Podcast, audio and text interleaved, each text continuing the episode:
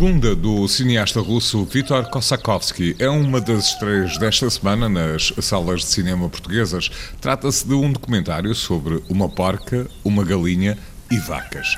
Para o crítico João Lopes, originalidade é o que não falta a este filme.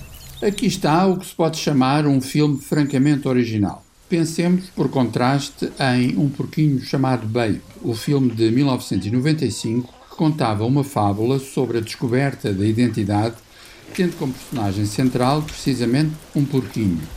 Agora encontramos Gunda, uma porca que está a alimentar os seus filhotes cerca de uma dezena. Já não estamos no domínio da fábula, mas sim do documentário. Ou seja, Gunda é um ser que vive na sua quinta, literalmente entre a vida e a morte, um paraíso realmente perdido.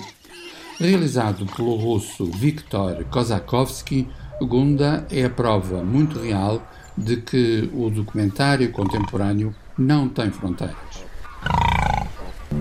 Alexander Rockwell, nome de referência do cinema independente norte-americano, é o realizador do drama Sweet Thing, Infância à Deriva. Girlfriend, Nico? Shut up, Billy. So what are you gonna get her? You have to get her something. No, I don't. I don't even like her. O filme Sweet Thing recebeu o subtítulo português Infância à Deriva. Na verdade, não é bem assim. Há uma criança, um menino, mas a sua irmã é já uma adolescente. Vivem os dois numa existência emocionalmente instável entre o pai e a mãe, que estão separados, de alguma maneira procurando novos lugares que lhes tragam alguma felicidade. O filme é a preto e branco, mas as breves cenas desses lugares alternativos são a cores.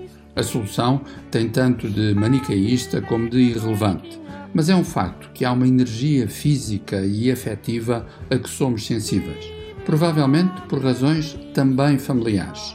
Acontece que o realizador, Alexander Rockwell, entregou os papéis da mãe e dos dois filhos à sua mulher e aos seus próprios filhos dir-se-ia que estamos perante um drama familiar que, dessa maneira, tem também qualquer coisa de insólita reportagem. Hey, Billy, why you got wild hair? Like your mom. Esta quinta-feira estreiam ainda O Auge do Humano, primeira longa-metragem do realizador argentino Eduardo Williams, Presos no Tempo, mais um thriller de M. Night Shyamalan, Voo para a Liberdade do francês Nicolas Vanier, as comédias Um Bando de Vigaristas em Hollywood e O Meu Burro, O Meu Amante e Eu, Snake Eyes, que marca o regresso da saga G.I. Joe, o filme de terror de Night House, Segredo Obscuro e a animação Ups 2. A aventura continua.